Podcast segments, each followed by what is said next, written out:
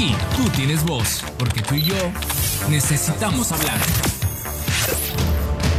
Necesitamos hablar. La gente me pidió que explicara con peras y manzanas. Y es por eso que quiero explicártelo con peras y manzanas. Con peras y manzanas. Les estaba platicando hace unos momentos de lo que está ocurriendo en el estado de Guanajuato y en general en nuestro país. Tan solo en Guanajuato existen al menos 200 sitios web que difunden imágenes de contenido sexual sin consentimiento. Hay 163 denuncias por afectación a la intimidad, 181 denuncias de acecho y 7 denuncias por captación de menores. Hay redes de trata de personas en el estado de Guanajuato, no en otros. Aquí en nuestro estado hay ese tipo de redes. ¿Cómo, cómo hacer para evitar que nuestros pequeños puedan ser eh, pues víctimas de abuso sexual. ¿Qué es lo que tenemos que hacer como padres de familia, como hermanos, como familiares, como seres que rodeamos a estos niños para desde pequeños inculcarles ese respeto y ese conocimiento sobre el tema y que no sean presas fáciles? ¿Cómo empoderar a niños y jóvenes para evitar entonces que sean víctimas sexuales. De verdad que es un tema muy interesante y para eso el día de hoy está con nosotros una experta en el tema, Regina Garza, psicóloga. Gracias por estar con nosotros, Regina. ¿Cómo empezar? Primero que nada quiero preguntarte, ¿qué es la seguridad corporal? ¿Cómo la defines? La seguridad corporal son todas estas habilidades y conocimientos que se le dan a los niños para empoderarlos y que sea, y prevenir el abuso sexual. Eso a grandes rasgos. Inicia con una señora que se llama Janine Sanders. Ella empieza a escribir varios libros para niños en referencia a esto y ya creó como toda una serie y el primero fue seguridad corporal. Y es como ya todo un programa que ponen que puedes aplicar a escuelas, que puedes aplicar a grupos de niños, ya cualquier cosa. Ok, creo que una palabra clave en todo este tema es consentimiento, ¿no? ¿Cómo poder abordar esta palabra, hacérsela entender a los niños, explicárselas con peras y manzanas? Pues es que sí es una palabra que da mucho miedo. Y siento que a los papás les da mucho miedo cuando les llegas y les dices de una vez de que vamos a hablar de consentimiento. Porque hace referencia a todo esto que decíamos, de que pues empezar a hablar con tu hijo de temas que igual y pueden hacer alusión al sexo, entonces como que... Pero es muy sencillo, en realidad es con los niños, como entienden las cosas y absorben las cosas tan rápido, de maneras muy sencillas, empezando a hablar de respeto, despacio, empezar a hablar de tu cuerpo con los nombres que tienen, ah, de que lo que traes ahí abajo y tu pipi y así. Esas palabras, pues sí, pero cuando a un niño le das como todo este vocabulario, que lo pueden usar así como lo usamos nosotros, o sea, no tiene nada difícil, también el niño empieza a sentirse más cómodo hablando de estos temas. Y palabras tan sencillas como yo lo he dicho, como el espacio, de que este es mi espacio, este es mi espacio personal, este, no me siento seguro, o sí me siento seguro, o no, no quiero, o no, sí quiero. Todas estas cosas son el inicio de todo lo que es el consentimiento, que no es difícil de hacer en casa y que tú lo puedes empezar a modelar como papá y como maestro y como alguien que está alrededor de niños y lo van a agarrar muy rápido porque ya están en la edad de poder hacer eso. Ok, a ver, ¿Cómo iniciar esta conversación? ¿Cuándo iniciar esta conversación? Como lo platicamos fuera del aire, esa conversación incómoda, ¿no? Que no debería de ser incómoda, pero en realidad es como el momento en el que tienes que explicar cosas que a veces no sabes cómo. ¿Cómo iniciar esta conversación? ¿Cuándo? Con los niños, pues mira, como desde los tres años ya puedes empezar a hablar con ellos y yo creo que empieza desde esta parte que decíamos de primero nombrar las cosas como son, el cuerpo como es. Hablarle de nada de que tu cosita, tu pipi, tu colita, o sea, las cosas como son, al pene pene. Y la vagina vagina y tus senos y este es tu boca, porque también la boca pues es un área importante.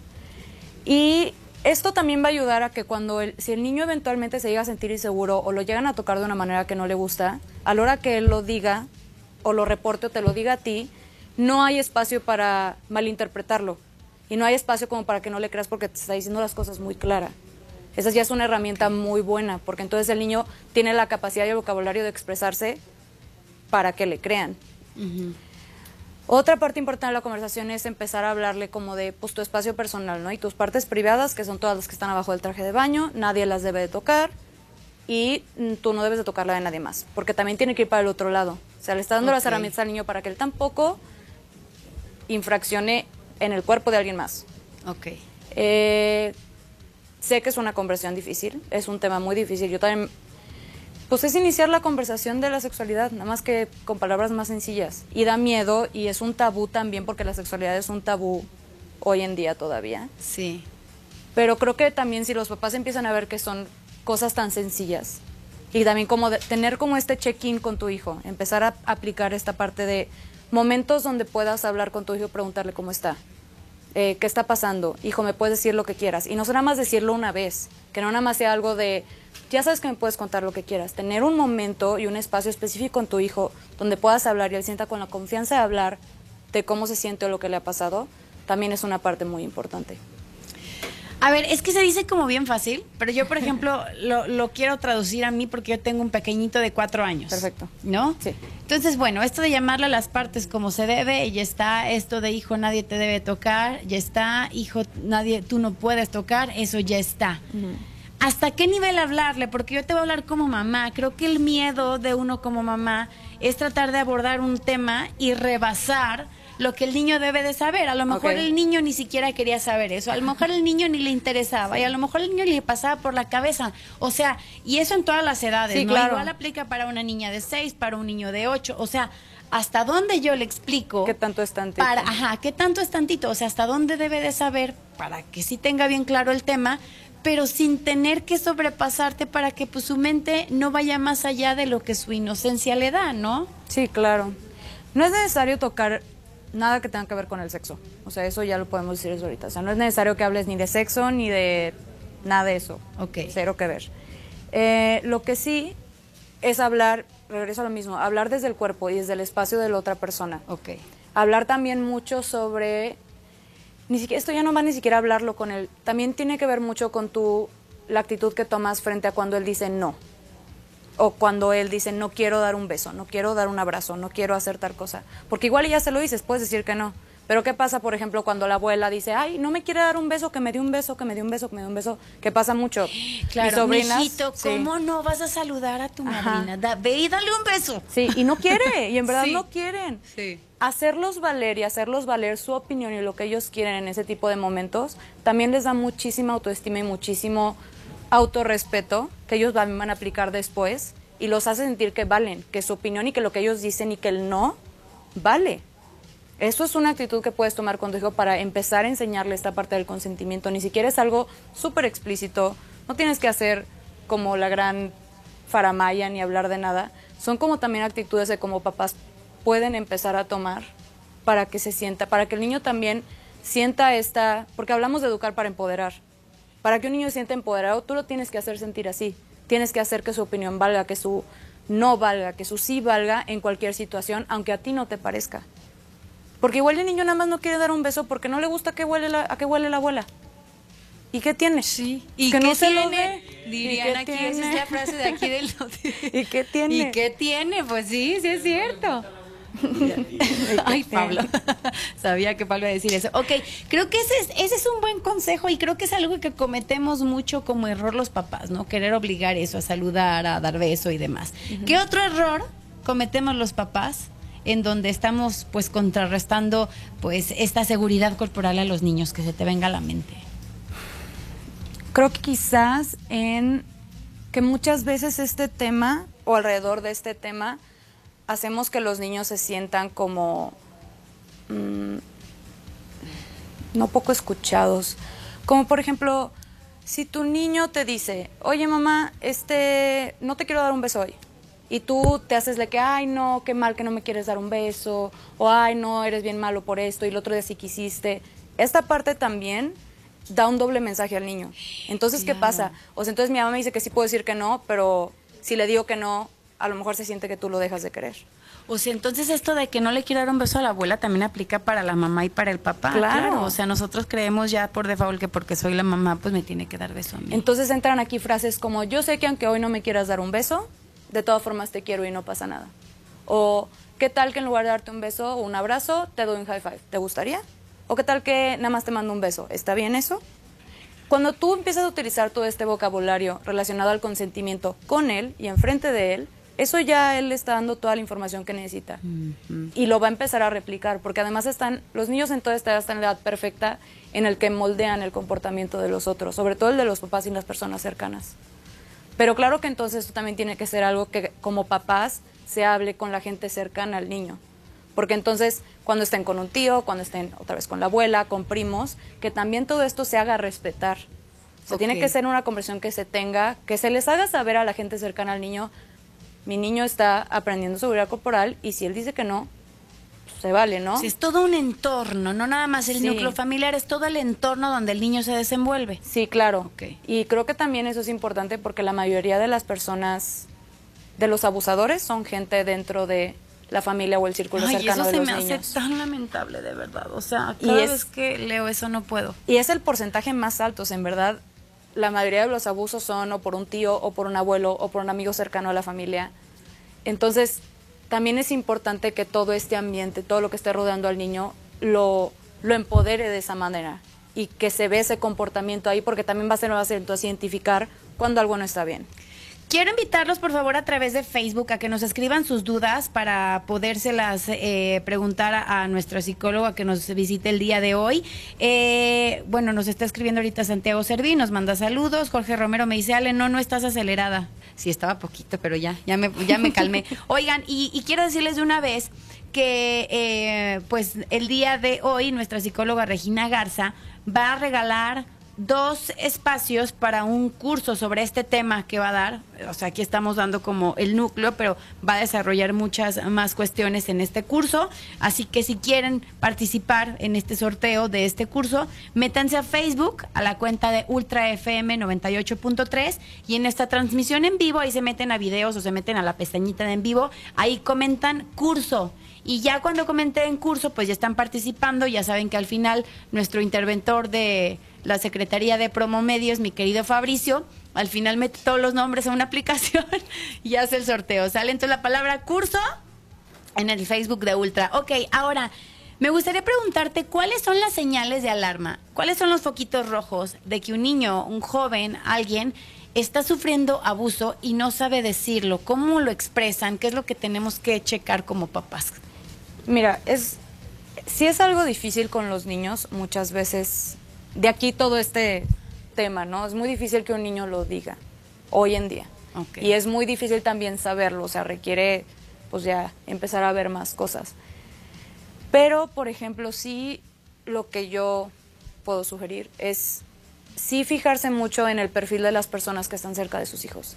Yo sé que esto igual y pone en pánico a muchas mamás o a muchas de que, híjole, que no esté con nadie, que pues es, está fundamentado ese miedo y yo lo entiendo, pero sí, como tener ese ojo abierto a, por ejemplo, personas que se acercan mucho, que son personas también muy solitarias, ese es el perfil del abusador.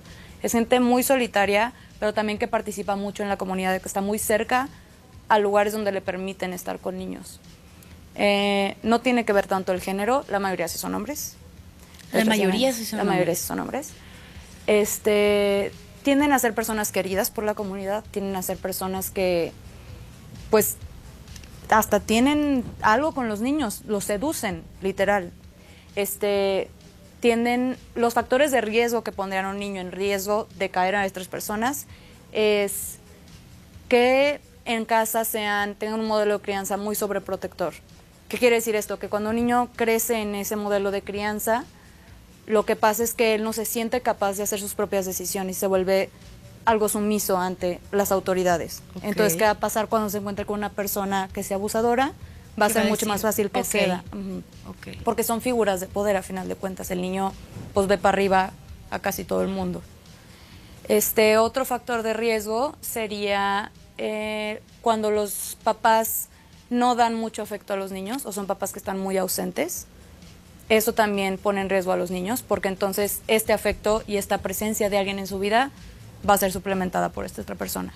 Y son expertos en ver esas cosas, son expertos en ver en los niños cuando les falta afecto. Y eso les da una entrada directa porque es, ay, yo sí te quiero mucho y no le digas a nadie y mi princesa y varias cosas. Eh, otro factor de riesgo es niños que no se, pues que no crecen con una autoestima muy alta y eso involucra a todos los demás factores. Por eso, educar para empoderar. O sea, los niños necesitan que tú les reafirmes que tienen esta autoridad sobre su cuerpo y esta capacidad de decir que no. No hay señal, eso es como para alertarnos de quién pudiera ser este abusador, ¿no? Pero no hay señales que nos dan los niños. Ya sé que no lo dicen porque a veces son muy pequeños. No hay señales donde yo como mamá pueda decir, este niño no me lo dice, pero yo veo esto y creo que pudiera tener este problema. Algunas de las cosas que yo sé y por ejemplo yo he visto en sesión con niños han sido niños que tienden a tener muchas pesadillas. Este, niños que, se, que de ser muy sociales se empiezan a retraer. Eh, niños que de hablar mucho ya no hablan o que ahora se ponen muy nerviosos con ciertas cosas. Generan enuresis. Generan enuresis la, cuando empiezan, empiezan a hacer mucho pipí en la cama, aunque ya pasaron la edad o aunque ya no lo hagan tanto de repente otra vez. Todos estos como cambios súbitos en ciertas conductas pueden ser indicadores. No quiero, no quiero decir que siempre sea eso, porque también puede ser otra cantidad de cosas, pero esos pueden ser algunos factores que apliquen a esto. Pero sí es muy difícil saber así. Por eso la importancia de que los niños, de enseñarle a tu hijo que te lo puede decir cuando no se siente cómodo, cuando algo no está bien. Porque los niños no tienden a expresarlo porque no tienen esto de atrás. Alguna vez leí que los papás cometemos el error, por ejemplo, de, no sé, cuando, iba a decir, cuando recogemos a los niños de la escuela, cue, cue, cue. cuando recogemos a los niños de la escuela es, ¿cómo te fue? Bien. Pues sí, ¿no? O sea, es solo una palabra. ¿Qué, qué les, ¿Cómo les podemos preguntar a lo mejor para generar esta conversación? O sea, ¿cómo les podemos plantear para que los niños puedan abrirse o los jóvenes, no lo sé, sin el típico, ¿cómo te fue? Bien. Bien. ¿Cómo estuvo tu día? Bien. Yo creo que esto también tiene que ver con un trabajo continuo como papás, de en verdad involucrarnos con tus hijos. O sea, sí puede haber maneras en que preguntes, oye, ¿y qué hiciste? ¿Y a quién conociste? ¿Y cómo estás? Pero para que los niños empiecen a tener la confianza y no sentirse avergonzados de decirte cuando se sintieron inseguros o algo de sentir raros, sí tienes que tener, lo que yo hablaba en un inicio, tener este espacio de check-in, que no sea nada más en el coche mientras lo recoges, que él sepa que hay un espacio donde puede hablar contigo de lo que traiga en la mente y que tú honestamente estés ahí para él y no generes temas tabús y no generes como escándalo alrededor de lo que te dice porque eso nada más es contraproducente. Y es difícil, o sea, A ver, es, es, muy que este, difícil. este tema sí se me hace, híjole, o sea, creo que hay gente como que te... te- es, es una línea muy delgada, ¿no? Sí, súper. Entre, no sé, o sea, me imagino ya una conversación con un joven, ¿no? Mamá, probé marihuana. Ay, no te preocupes. O sea, ¿sí, me explicó? Sí, sí, sí, la final línea entre, Es como- ¿cómo? entre a escuchar y decir que estás bien con lo que pasó. Y, sí, y consentirle eso, o sea, cómo n- mostrarte empático sin, sin, híjole, es que es una línea bien delgada, ¿no? O sea, Sí es una línea muy delgada, sobre todo porque también creo que de repente hay padres que cruzan al otro extremo en quererse hacer amigos de sus hijos y eso también ya genera toda una permisividad muy eso es muy amplia. importante. Los papás no pueden ser amigos de los hijos, ¿verdad? Yo no creo que los papás deberían de ser amigos de sus hijos, porque tu rol es ser papá. Tienes amigos para algo y tu hijo tiene amigos para algo. Tú eres su papá, tú cumples otro rol que tendrá sus ventajas, sus desventajas, sus cosas padres, sus cosas horribles, pero al final cuando eres su papá, no eres su amigo. Nunca vas a poder ser amigo, no es tu rol, no te toca con tu hijo. Me acuerdo que cuando eres chavito, ¿no? Y ves así a las amigas que las mamás o los papás son sus cuates, dices, ay, ojalá. Ojalá, Yo tuviera ojalá. una mamá, sí, o sea, que se sentara a echar una cuba y una cerveza conmigo. Una y pasan cool. los años. Y de verdad, bueno, yo en, en mi caso, yo agradezco no haber tenido como, como eso, ¿no? O sea, haber tenido un papá y una mamá que fungieron como tal. Y pasan los años y lo agradeces y ves Sí, los claro. frutos y volteas a ver alrededor y volteas a ver esos amigos, amigas que tenían amigos como papás y dices, wow, Sí, qué diferente, ¿no? qué diferente, ¿no? Y en este- Digo, no sí, siempre es así, a lo mejor hay quienes funcionaron como Hay amigos y está muy bien. Sí, claro. Pero en, en su mayoría creo que sí es un buen consejo. Sí, claro. Y mi- en esta parte de ya la comunicación, por ejemplo, con los jóvenes, sí, claro, o sea, si, si tú ya iniciaste esta parte de tener una comunicación abierta con tu hijo, tú también como papá tienes que asumir que te va a contar cosas que a lo mejor no te van a gustar y que te van a hacer sentir incómodo y que a lo mejor te van a hacer enojar. Pero parte de tener este pacto de comunicación con tus hijos es también que entonces ellos tienen la confianza de que igual y probaron la marihuana y están bien asustados. Y qué padre que puedan llegar a ti y contarte y tú en lugar de hacer un escándalo y te voy a castigar seis meses y no vuelves a ver a tal persona, sea como, a ver hijo, ¿y cómo te fue? ¿Y qué sentiste? ¿Y qué pasó? Esto también requiere como papás muchísima responsabilidad y muchísimo estarte informando de un montonal de cosas. Claro que involucra eso. Yo estoy Pero ser papá es un mamá. trabajo, es un trabajo. Ser papá es trabajo. Ya ves, Además Pablo, de tu trabajo te de digo que tener hijos es todo un show. Entonces, para que exista esta comunicación también como papá, también, pues asumes eso, asumes eso. Pero los frutos de tener una buena comunicación de ese estilo con tu hijo es que no te tienes que preocupar tanto porque sabes que cuando tu hijo está asustado, cuando en verdad tenga algo que no sabe qué hacer, qué tranquilizador que vaya a llegar y te vaya a platicar. Sí, que vaya contigo y no con la amiguita de la misma edad que no va a tener ni jota idea de qué decirle, Y ¿no? porque él piensa, porque tus hijos pueden llegar a pensar, no manches, porque yo sé que mi mamá me va a entender. No, no nada más va a ser el regaño. No va, tu hijo no te va a tener miedo.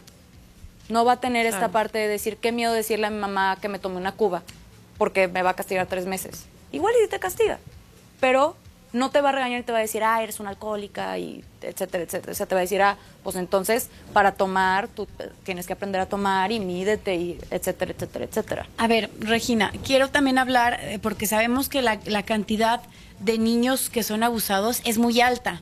Que lo digan, eh, que lo digan, que lo externen, eh, es una cantidad muy reducida. Hay quienes incluso, literal, No viven nada. toda su vida enfrentando internamente estos demonios, ¿no? Tratando de enfrentar internamente estos demonios. Hay gente que nunca lo externa y que prefiere callarlo y tratar de enterrarlo, pero ahí está, ¿no? Y surge de alguna manera. ¿Qué les dices a esas personas? Hay manera, eh, mira, hasta me pongo chinita nada más de pensarlo. ¿Qué les dices a esas personas? ¿Hay manera de dejar eso atrás, de, de saltar ese obstáculo, de superarlo? ¿Se supera algo así? Mira, como psicóloga te lo puedo decir que sí. Y también como experiencia personal, sí es algo que puedes superar. Incluso algo que pocas personas saben es que incluso hay abusos que reprimes tanto en ti que no te acuerdas. Hasta que un día tu cerebro dice, aquí está, hola, haz algo con él. Eso también pasa. Te acuerdes, no te acuerdes, sí, no, lo que sea. Sí hay manera de trabajarlo. Invito a las personas a que si están viviendo algo así, yo sé lo difícil que es. Yo honestamente sé el proceso que involucra y sé lo doloroso además que es enfrentarte a eso, además ya de grande, porque de grande, cuando te pasa de chico, como que lo asimilas y luego cuando te acuerdas de grande del momento, ya sabes más, ¿no? Ya le puedes poner otros matices. Entonces también eso es muy doloroso, porque empiezas también, quizás empieza la culpa de yo me dejé y qué tonta, o porque me pasó a mí, y el enojo de que, maldito el que me lo hizo, o sea, varias cosas, varios sentimientos que sé que es muy confuso y además es algo que te aísla mucho, porque te sientes muy sola y no sabes a quién acudir.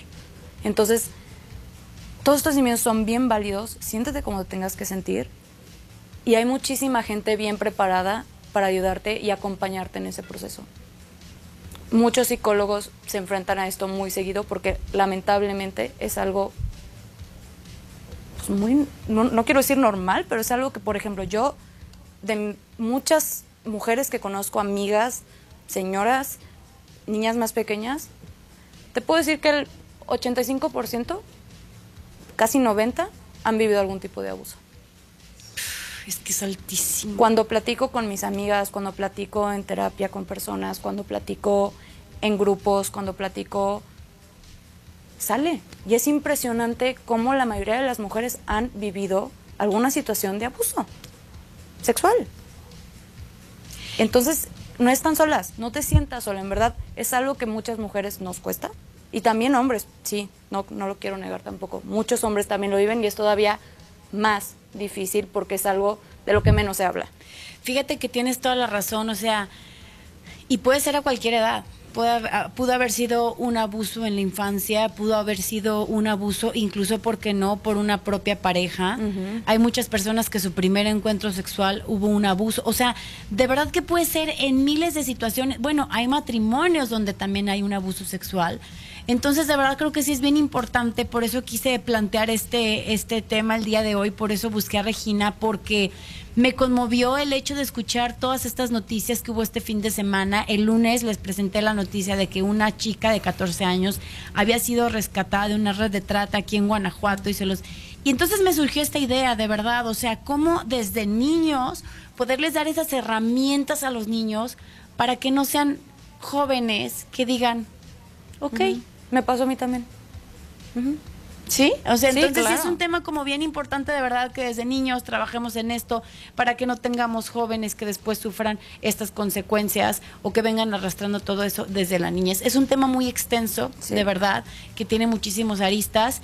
Eh, prometo también volver a abordar este tema porque creo que hay mucho interés por parte de, de la gente que nos está escribiendo. Y les recuerdo que el día de hoy nuestra psicóloga Regina Garza va a regalar dos lugares para este curso de seguridad corporal para los niños que va a dar. ¿Cuándo es el curso, Regina? Es el 8 y el 9 de septiembre, son dos sesiones de como dos horas más o menos. Es en línea, entonces donde sea pueden accesar. Si quieren unos de estos dos lugares, se meten al Facebook de Ultra FM 98.3 y en nuestra transmisión en vivo ponen la palabra curso y al final aquí nuestro interventor Fabricio de la Pizza va a hacer el sorteo y les vamos a decir quiénes son los ganadores. Regina, ¿te quedas con nosotros a Deportes? Sí, ¿por qué no? Sí, no tienes prisa, ¿verdad? Ah, pues quédate con nosotros ¿por qué para acá cotorrear un ratito.